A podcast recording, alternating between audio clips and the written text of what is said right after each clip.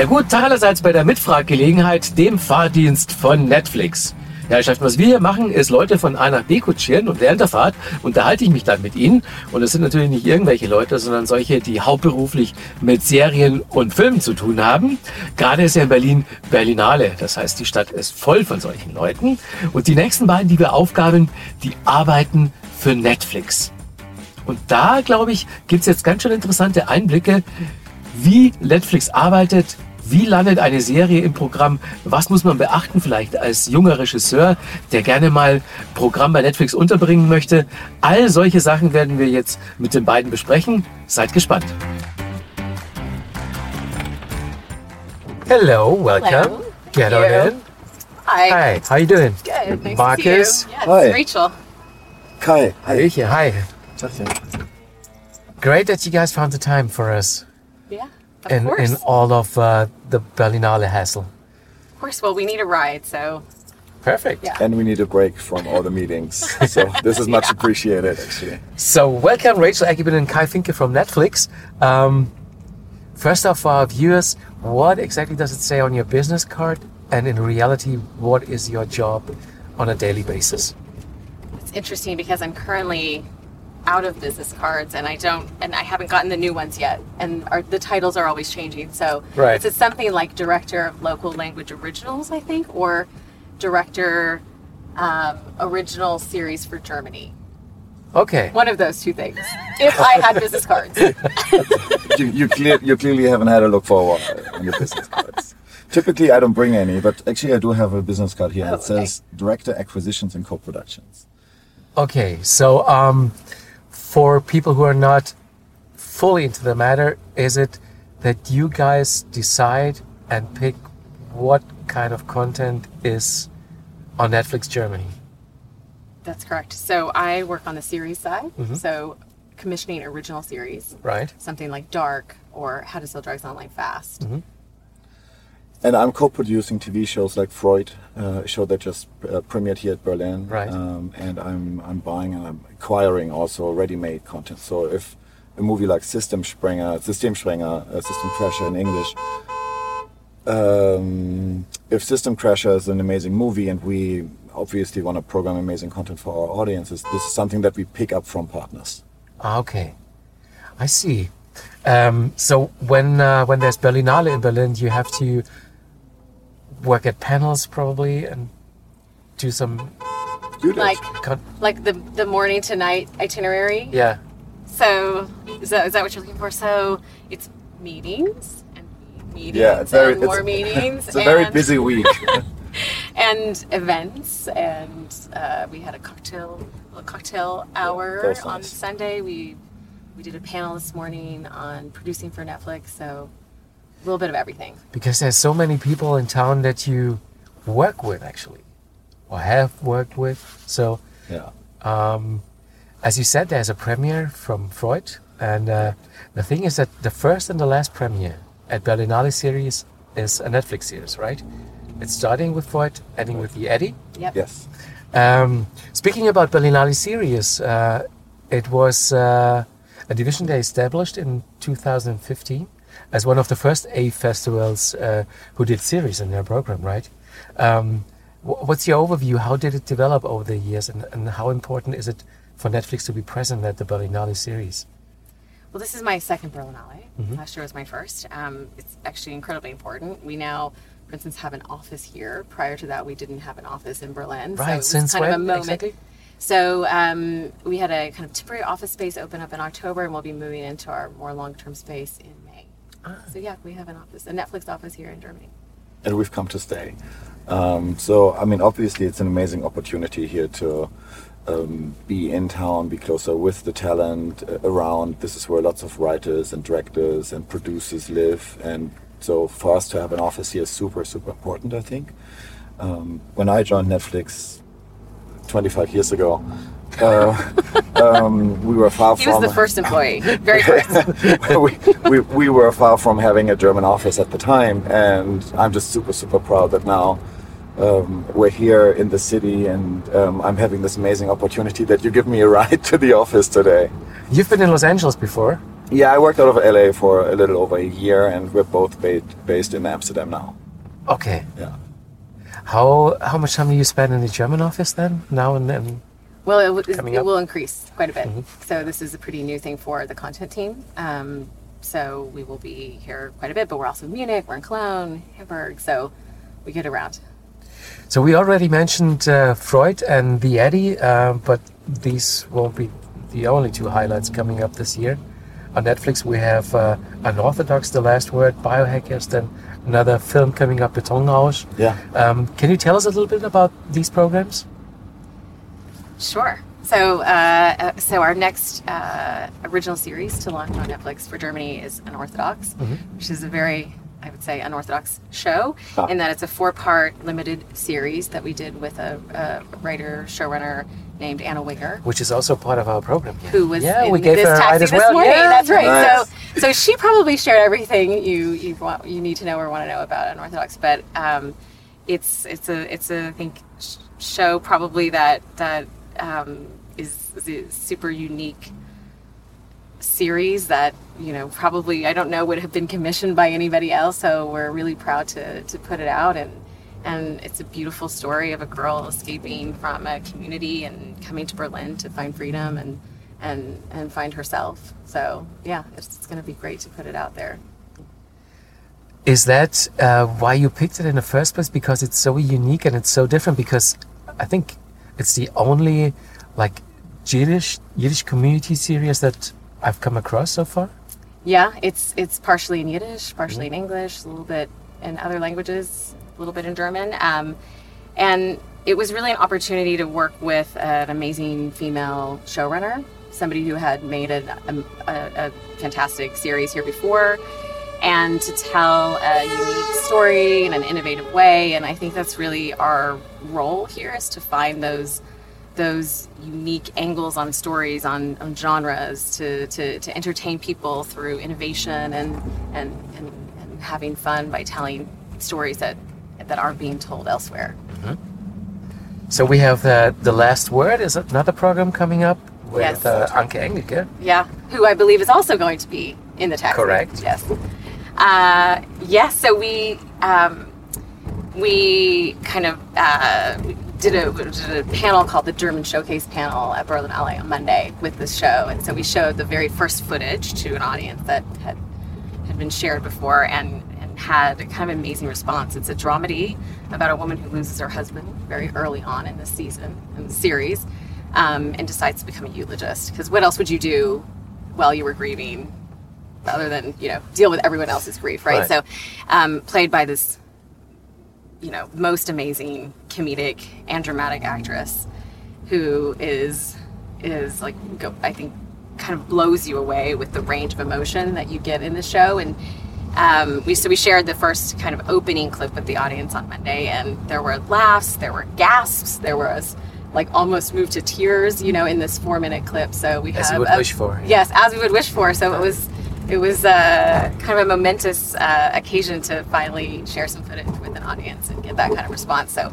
high hopes Then also sharing a ride with us is uh, Jessica Schwarz, who's starring in Biohackers. Yes. So this um, will launch on our service pretty soon in the next couple of months, and um, again was an opportunity to do kind of a youth-oriented show. It's about a group of students um, in the uh, world of biohacking. So it's kind of a science thriller, I would say, um, starring an incredible cast, including Luna Wedler, Jessica, um, who um, who who who play uh, two people who really are going head to head in this series. So you kind of have two like really strong female actresses just like um, kind of clashing throughout episode to episode. And it was also an opportunity to work with Christian Ditter, who is a you know very well known German director, and he wrote and directed for us. And um, and yeah, it's a lot of fun.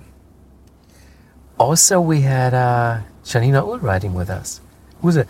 And uh, she is starring in uh, a film that's coming up on Netflix uh, very soon, uh, Betonrausch. Um, how did how did that work out? That this particular film is produced by Netflix. Um, about I don't know, maybe a couple of years ago, maybe a year and a half ago, we thought that we should also be making a push into greenlighting more feature-length uh, original content out of Europe or out of Germany in particular, and more specifically. And, and we were looking for a promising projects that felt both entertaining and commercial, and um, had the right vibe to be to be reaching a bigger audience on Netflix. And uh, we came across uh, the script. Um, that at the time had a slightly different name and now it's, it's called, the project is now called Betonrausch, uh, written and directed by Cüneyt Kaya, um, someone that we at the time thought was super promising and since we enjoyed working with. And uh, the production company is Ufa Fiction and Ufa has, has done amazing TV shows, but also very, very like highly successful movies in the past. Um, so we, we knew we were in good hands with them. Um, and they had attached uh, an, an, amazing and outstanding, super fun and very promising cast with Janina, but also with uh, Freddie Lau and David Kross. Yeah. Um, David Kross is more known from The Reader to an international audience, and Freddie Lau obviously is, is, has become very big uh, in Germany, um, maybe like over the last, what was it now, three, four years. Mm-hmm. Um, and uh, Janina is, is, super fun to work with and, and very down to earth and um, so the, the three of them really deliver on the movie and we're about to be releasing uh, Betonrausch in, uh, in April and uh, the international uh, title or the, the English language title is Rising High. It's about um, those those two those, those two I would say criminals, but they're really charming to some extent. Uh, guys who are trying to get rich fast in real estate in, in Berlin, and um, most people, I think, that live in Berlin know how um, difficult it has become to find a place and, and something affordable also. Um, so they team up with uh, Janina, who works in a bank, and they are trying to um, get people to sign up to buy into um, certain certain uh, places, houses, buying houses that you know are that they are selling overpriced essentially, and uh, it's a it's a fun ride. it's a fun ride. Now, Netflix claims to tell a story with a very specific and local theme that appeals to a to viewers worldwide, basically. Um, how how did it work out so far for you with the German content you had? Well, I would say our main goal is to create German language content for the German audience, to mm-hmm. entertain the German audience. And but what we see is that, of course, because we're putting out everything that we do that's original in 190 countries all at once, that you can create these incredible um, you can create this incredible worldwide fandom around something. Mm-hmm. and it can come from germany it can come from france it can come from you know we're launching our first african original this week. Okay. Um, you know so we're we're um, we're finding amazing stories wherever we wherever we are and then putting them out on the service and sending them out to the world. And so you know something like dark is seen by um, you know millions of people around the world, and they're getting fan art sent back to them from Brazil and and and people loving their series in Japan. And so it, these things really do do get out into the world in a really unique way. It's exciting. Now, looking back at uh, German Netflix originals, you named Dark, then we had Dogs of Berlin, Skyline, How to Sell Drugs Online Fast. Um, I read an article in an American newspaper saying, uh, This is how the Germans are. It's all dark and criminal. but it's not what the Germans are like. Yeah, yeah. We're working on that. We haven't seen Ossi. Well, actually, yeah, Isi and Ossi is quite the opposite. Yeah. So, Isi, Isi and Ossi is a movie, uh, a feature film that we just released about a week ago, or maybe 10, 10 or 11 days ago.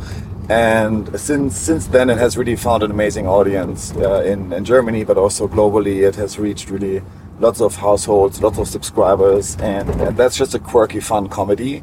Um, so not not like Germans are all just dark and negative, and there, there's way more. There are way more uh, stories to tell in Germany than just criminal or political stories or stories that are set in a in a in a made up town near a made up power plant with a made up, you know uh, loophole in time and, and, and, space. So no, I think there are lots of stories we can find in Germany that yeah. are not just all dark. Yeah, and I think the next year will really all of our launches and throughout 2020, I think um, are really kind of game changers in a way. You know, they're really um, some are super fun and light, and some just are, are genre shows that are touching on big topics and a huge variety actually, and um, really with the goal to, to entertain and, and, and, and have fun and, and Yeah. We're, we're currently working on, on a feature film called Freaks. And Freaks is, some people describe it as the first German superhero hero movie. And um, I would much rather describe it as a movie where a working class mom um, discovers that she has supernatural, supernatural, you know, abilities and, and um, that if she is not taking her medication anymore, she gets really, really strong, but also very angry. But it, you know, in the core of this movie, it's not about being a superhero. It's it's a little bit a relationship drama, really, um, and uh, it's about this mother that um, struggles with her own personal life and uh, the setup that the family has and uh, her relationship and she she goes through this amazing personal progression and it's it's not dark at all but we haven't seen anything like it before I think in Germany and we're co-producing that with uh, ZDF um, so in, in the space that I'm working on uh, working in it's also really important that we uh, occasionally can team up with partners in this ecosystem that the German film and TV industry is. And, um, you know, all stories are very, very different, I think, today. And we can find amazing stories um, here in Berlin or anywhere else in Germany, really. How is it in general? Uh, how much of uh, when you guys picking the program, how much is gut feeling, experience, and data that your algorithm tells you? Yeah, it's a, it's a great question. Yeah. One, one we get often, and um, it's it's a it's a combination. Of course, it's an art and a science, but at the end of the day, the the gut instinct around, um, it, you know, the, the matrix of things that we're looking at, from the concept to the people behind the concept to the um, opportunity for casting, um, the genre. So it it's all of those things, and it's really our gut instinct around is this the right thing at the right time for this for our slate and of course we do we, we, we can pull pull data and we use the data to kind of inform us and and help help um, us see maybe a different angle or decide how much that content may may cost but at the end of the day it's really people it's us you know um, and our teams like making these decisions and and and and, and looking at all the angles and using our our experience our expertise our taste whatever it might be to guide those decisions Yeah, I, I would agree. It's a, it's a combination of things and, and instincts. Uh, our own instincts is maybe you know one of the drivers. But uh, in acquisitions, for example, when I'm buying a movie or when I'm licensing a TV show, it might have aired on uh, on a network before, or it might have been released. The movie might have been released theatrically. Um, again, um, Systemsprenger System Crasher was just uh, the German submission to the Academy Awards, or at least the, the German entry. Um, so you know, there's validation for something that we can acquire that that um, you can you can look up, and then obviously that helps you kind of to project the audience um, on Netflix. But very often in co-productions also that we um, uh, entering on the basis of the script. It's really the, the package, the combination also of talent and the production company and the trust we have in their in their ability to deli- to deliver. Um, so it's it's not not the big machine, you know, that eats all the scripts and uh, after a short process with lots of steam, you know, we get a receipt from the machine telling us to buy this uh, project. Um, so I, th- I think it really does take, uh, you know, our our own uh, instincts and and we're reading a lot of scripts and it's a lot of work also just you know on weekends and anywhere really where we find the time to, to read. Yeah. Sometimes we're not finding the time to read scripts, um, you know, during office hours because of all the meetings. And um, so it's sometimes very long days, I think, that we're looking at to make sure that we're not missing anything also. Yeah, and most of the series actually we've commissioned in Germany have been from pitches, surprisingly. Ah, So we're often we're often going straight to series off of, you know, um, for instance with Anna when you're on Unorthodox, a five page pitch document. So That's you know we're in it from the beginning, and we're we're really kind of hand in hand with our producers, or creators from day one. You know, working with them. You know, there's this kind of question around like, what is creative freedom at Netflix? You know, do I just get to kind of come in, make my show, and turn it in? Um, and we really look at it as a creative partnership, and and we we want to be considered a valued creative partner to our creators. We are, you know, they're making a million decisions every day that we may not not be part of, but the the big things, the scripts, the every outline, every you know, and a lot of the casting decisions, like we're we're there and and we're with them. Where we see it as a real collaboration, a real partnership, and it's what it's what I love to do. How much of it is still a little bit of trial and error? A lot of it. all of it. All of it. yeah. we're learning all the time. I mean, that's kind of the beauty of Netflix is um, we make we do make quick decisions. We we want to try new things. We want to try a lot of things, and um, you know, it's a company that that wants to take risks and learn. I found a quote uh, from uh, Nico Hofmann, who produced Betonrausch. He said, Big data at Netflix does not mean that directors are talked into their work.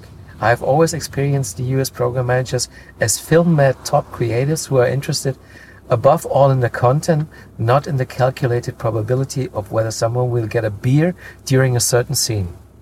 Is that true? I mean, I guess for sure we're not using data to just to no, like scene yeah. by scene. Yeah. No, and, and, and Nico's an amazing partner, and with all his experience, I'm sure that actually he's he's pretty good at um, you know nailing nailing this down. Yeah. But um, you know, to, to some extent that resonates with me. I wouldn't I wouldn't call Cüneyt Kaya, the director and writer of, of Betonrausch, and tell him that, I don't know, on page 58, you know, they should show up in a different car and uh, right. uh, our data tells us that the car needs to be red mm-hmm. and uh, it, sh- it should have two doors, not four. Um, you know, there's no such crystal ball that tells us all that and um, uh, Nico Nico's an amazing partner, so that's yeah. it's, it's, a fun quote. I hadn't I heard. I, I, actually hadn't heard yeah. that. This is pretty awesome. We are close to the area where we should drop you off. You guys have a couple more minutes? Yeah, sure. So actually, okay. I think that you you you have to go somewhere else. You're not a, you. Have no, to... not well. I do, but actually, since we're here at our office, I'm yeah. going to run upstairs. Okay, awesome. okay, then yeah. well, we just uh, stay for a few more minutes um, because there's two more things I want to discuss with you. Um, as far as corporations go, there's Freud is a co-production with ORF and uh, in Austria, and then you had. Uh, ZDF in Germany, yeah. working with Netflix. Um, on Perfume and on uh, Freaks, yeah. Right. So is uh, how important are cooperations like that for Netflix?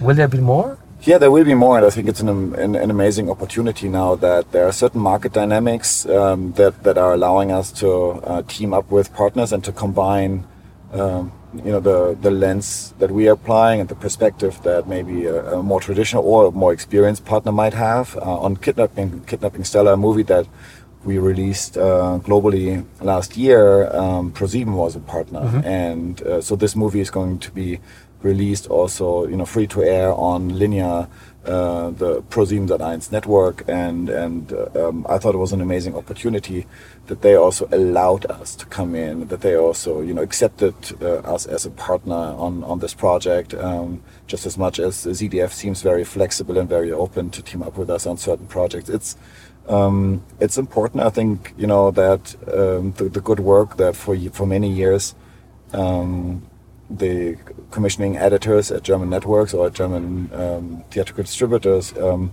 have come up with and and um, you know have delivered is something that we can't deny, and mm-hmm. uh, it's it's something that I think we all can benefit from, and um, we can then connect local stories that we work on you know together and as partners with a global audience through a release on Netflix and for filmmakers I think that's that's a huge opportunity. I think we can all agree on when we say that uh, Hollywood is not the be all and end of all storytelling, right? Um, but question, as far as that goes, is it does it really matter in which language the series is filmed, or is that also not really important anymore? Well, it's interesting because what we what we see is that a lot of people are watching dubbed content around the world, right? So if you're watching a show in Brazil and you're watching it dubbed into Portuguese, it actually doesn't matter if it was filmed right. in English or in German because you're watching it in your own language. Mm-hmm. And so we're often dubbing in multiple languages. We're also subtitling in many, many languages, um, and it's it's creating access to to this content kind of like never before. Yeah. And I think for consumers, it's amazing that they have all that choice on, on Netflix and Definitely, our applications, yeah. and that they can you know switch and kind of go back and forth between watching something in the original language version with subtitles or in some other I don't know audio setting and with it, just Italian voiceover maybe or Polish voiceover. Yeah. Um, so it's it's all about that that opportunity I think and the choice we're creating also here for consumers and I think that that really matters. But at the same time, filming the stories in the most authentic way I think is also something that you can then that will translate into the quality also of the project at the end of the day, it's probably not a matter anymore uh, if it's uh, an American or international series. It's good or bad films or series, right? Absolutely, and that's I think what we see is that the the the best content it really can be made anywhere. Can it can we always say a great story can come from anywhere and travel everywhere. Um, and so at the end of the day, it's about making a, a, a interesting story well told, and it can through our platform make its way to, to every corner of the world. Now, with all the competition coming up, like uh, Disney doing his own streaming channel, Warner doing his thing, uh, you have Apple, you have German TV stations, RTL and ProSieben having, having streaming platforms. Um, they're all looking to create an alternative to Netflix. How does that affect your current strategy? Well, I'm not, uh, well, I think we, we shouldn't be too concerned. Uh, there's always been competition. Um, competition is something that you know, is constantly evolving, constantly, constantly changing. Um, my, if I'm asking my nephew, um, you know, he's he's um, on Fortnite a lot. He's spending a lot of time on Fortnite uh, and on YouTube, and he's he's uh, on uh, Netflix a lot and watching all shows that come from all sorts of places these days. Uh, I think as long as we're delivering uh, on the content, on the content really, and the product keeps evolving, also um, we shouldn't be, you know, overly concerned. I don't think um, we're not thinking of it really. I think as a winner takes it all market. Right. Um, and you know, 20 years ago, when you had 30, 40 uh, channels on your remote control, you might also have at the time used or, or watched, you know, five or six of them mm-hmm. as your relevant set. Right. And that's why I don't believe this is a winner takes all kind of kind of situation. We also, I think, competition makes us all better, right? So we're all kind of all boats rise in a way in that we're it, it, together kind of creating a new type of storytelling at least here in germany that hadn't been been really part of the media landscape around this kind of serialized storytelling at least my, my piece of the puzzle um, and um, and and yeah so we're all we're all kind of in this together making uh, making all sorts of great new content. And for the industry it's great you know that more movies are being produced that that more TV shows are being produced and that they are that they are all finding a bigger audience these days. So I think you know lots of what we do is has always been an addition to what this market has always kind of programmed. And um, and now that there are other players obviously more stories can be told. And for the industry this is great news uh, when you opened your german uh, division a couple of years ago how much stuff did you get sent and how much is it now we got sent a lot, um, and and sometimes you know we were under the impression that maybe a project has been on on a producer's or on a writer's desk for a long, long time, and finally they had a chance to share it with Netflix, right. and that's fine. Um, I, I, think the more we're growing as a team, and the more we are here present, you know, in our office in Berlin or around um, for meetings in Munich and Cologne or Hamburg and other places, it kind of connects us even more so with the industry. And it's been a process. And of course, we also had to learn a lot um, from you know amazing partners um, and and uh, from from the ecosystem here. But um, you know, I think it's been a really successful what now five and a half years or so mm-hmm. uh, after since launch in, in Germany. We launched uh, also in France at the same time, and we're going through you know a very similar um, process in, in France with an uh, office that we just opened in Paris, and um, it's it's it's an amazing ride. And just I mean, on a personal note, I've been extremely grateful. I'm very very feeling very grateful for the opportunity I had to be part of that. Yeah, and I think Dark really opened the doors for yeah. what was possible, right? Mm. And and everything I think changed once Dark came out. Once once yeah. once we put that out, um, people really start to see the, the the different types of programming we were willing to do and wanted to do. And for instance, we're doing two big shows um, that will come out um, later this year. or early next year. Um, one called Tribes of Europa and one called The Barbarians. Both are stories that the in both cases the writer said, "I've been wanting to do this show for five years. I just didn't know how to make it." And um, and we stepped in and again off of a five page pitch said, "Okay, let's do it." That's that's amazing. Now, have you any advice for upcoming filmmakers and showrunners? Uh, what is Netflix Germany especially looking for?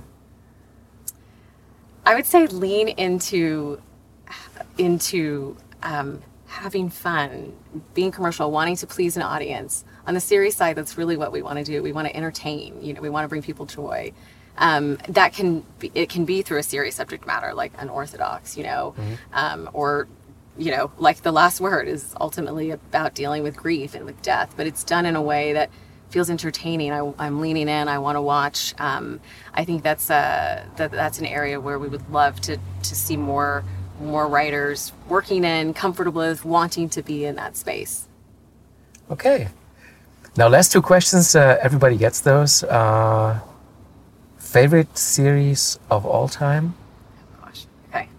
Got it. Okay, you go first. I, I'll have to. Think Uh, through Breaking Bad. Okay. Yep. Um, Big Little Lies. Oh, interesting. Okay.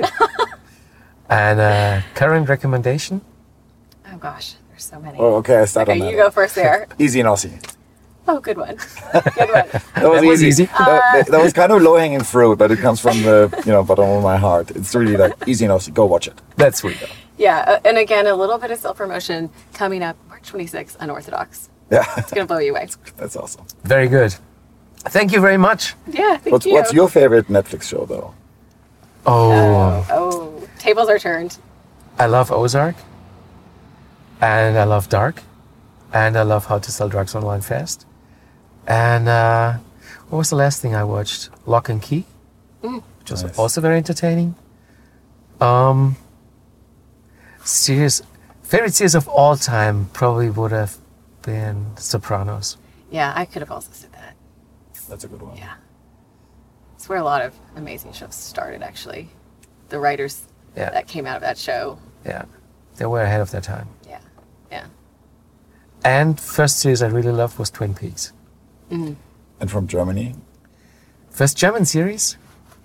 Um, well, I gotta say it was dark. Um, I'm thinking what was before Dark as a German series. Not too much, right? No. good show. Dark was a game a changer. good pick. Dark was definitely a game changer. Yeah, yeah. Very good. There's one super quick thing which, which we do with all um, people on our rights, uh, which is set apart from the interview. Uh, it's uh, next question in five, four, three, two, one, like the Okay, next episode button. we ha- we have to do this part. Yeah, five question each. Five questions each. It's uh, just uh, yes or no questions. Quick Okay, thing. okay. Nice. Um, so five each. I start with you, Kai. Okay. Um, Abspann, ja oder nein? Yeah, Credits, yes or no? Yes. yeah. Um, dubbed or original version? Oh, this is that me now? Yeah. Original. Same. Yeah. Uh, film or series? Film. Uh, podcast or book? Podcast. Michael No. Bay or Quentin Tarantino? Tarantino. Binge watching or safe? Binge watching. Do you know what a pizza? That's tough. Currywurst. Ah, there you go. uh, Berlin or Cannes? Berlin. Hollywood or Babelsberg? Babelsberg. Smartphone or uh, handwritten notebook? Smartphone. There you go, you made it. Thanks. So yeah, thanks again, and uh, have fun working at Netflix Yeah, at the thank you. Berlinale. Thank you. Thanks. Thanks. Thanks for the ride. Yeah, I think welcome. people are expecting they keep walking by looking, thinking a celebrity's gonna step out. Yeah, well, they That's will. not us. Unfortunately, not us. They're gonna be disappointed. No, I, I just I just needed a ride to work. Yeah. Thank you. Bye, guys. Bye.